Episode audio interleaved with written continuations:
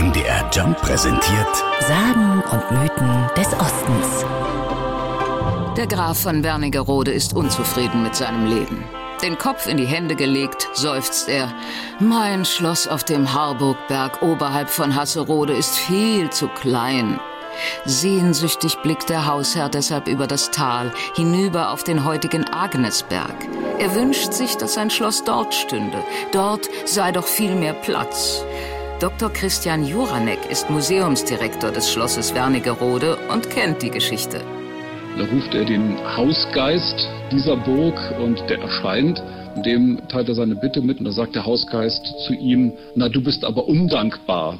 So viele Jahrhunderte haben deine Vorfahren hier schon gelebt und jetzt willst du woanders hin und verschwindet. Im gleichen Augenblick erzittern die Mauern des Schlosses. Das Gebäude erhebt sich in die Luft und geht auf dem heutigen Agnesberg nieder. Und das ist genau der Ort, wo heute auch Schloss Wernigerode steht. Bei den Menschen ist die Sage als die Rutschefort-Sage bekannt. Der Geist soll nämlich bei seiner schweißtreibenden Arbeit Rutsche fort gerufen haben. Mit Geistern hat es der Museumschef Christian Juranek aber nicht so ganz. Er hat eine andere Erklärung.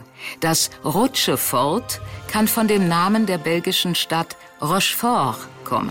Die gehört zur Grafschaft Rochefort und diese Grafschaft Rochefort ist von den Grafen zu Stolberg-Wernigerode am Anfang des 16. Jahrhunderts durch Erbschaft gewonnen worden, sodass also die auch dort in Rochefort regiert haben. Mit Rochefort haben sich die Menschen also nur über den französischen Namen lustig gemacht.